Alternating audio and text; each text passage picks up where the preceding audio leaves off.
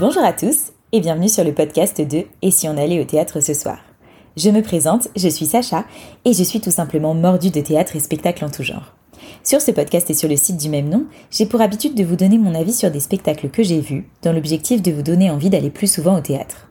Et aujourd'hui, je suis très excitée à l'idée de vous donner mes recommandations pour le Festival Avignon Off 2021. On l'aura attendu ce festival.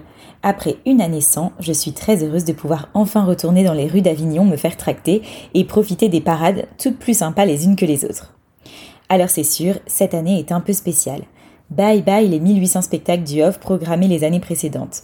Seuls 1000 spectacles sont présentés cette année. C'est déjà beaucoup, me direz-vous, et vous avez bien raison.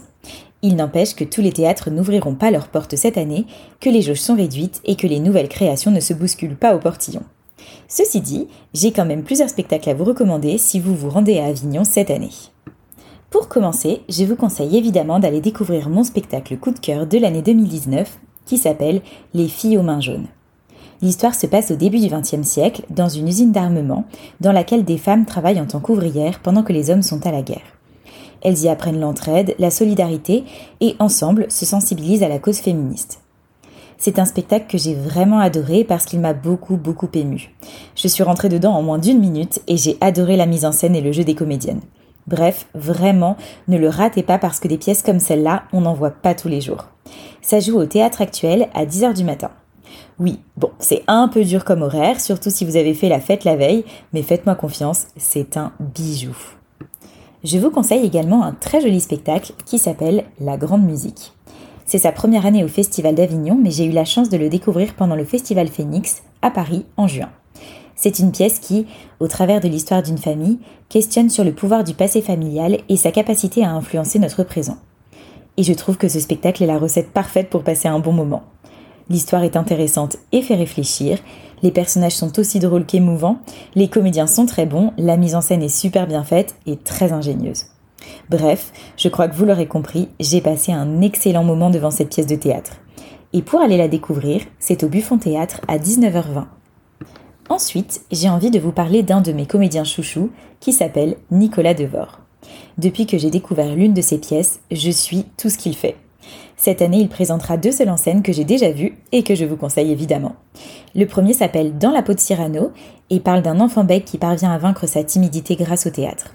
Le second s'appelle La valse d'Icare et nous raconte l'ascension, puis la chute, d'un chanteur devenu trop célèbre. Ces deux seules en scène sont vraiment menées avec brio.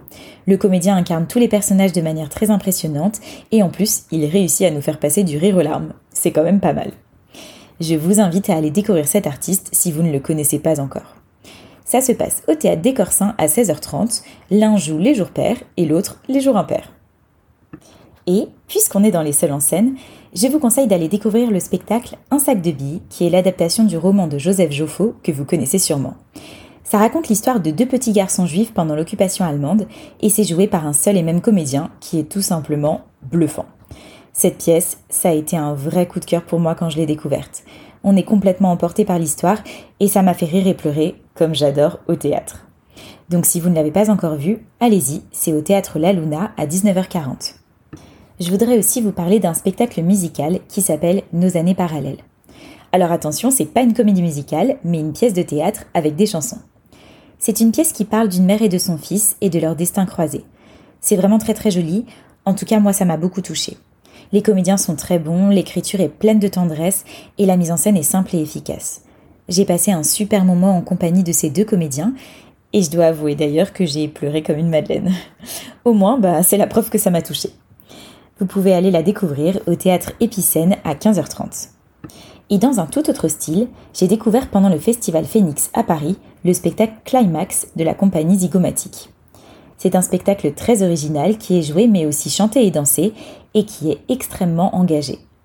Ce qui est amusant avec ce spectacle, c'est que c'est humoristique mais qu'en même temps, ça délivre un propos très fort sur l'urgence climatique.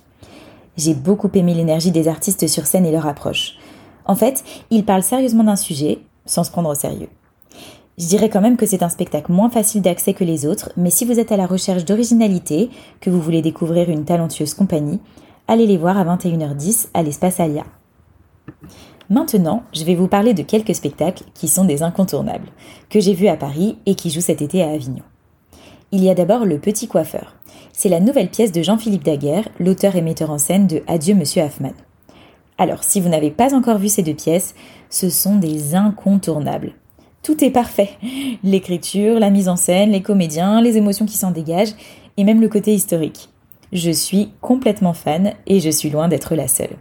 Alors si vous voulez aller les voir à Avignon, Le Petit Coiffeur jouera au Théâtre Actuel à 18h55 et Adieu Monsieur Hoffman à 10h au Théâtre du Roi René. Ensuite, il y a Lorsque Françoise paraît, qui a joué à Paris avant le confinement. C'est un spectacle très bien fait qui raconte la vie de Françoise Dolto. D'ailleurs, j'ai dédié un épisode de podcast à cette pièce, donc si vous voulez en savoir plus, n'hésitez pas à l'écouter. Vous pouvez aller la découvrir à Avignon, au Théâtre du Balcon à 10h30. Il y a aussi un autre seul en scène que j'aime beaucoup et qui s'appelle Venise n'est pas en Italie.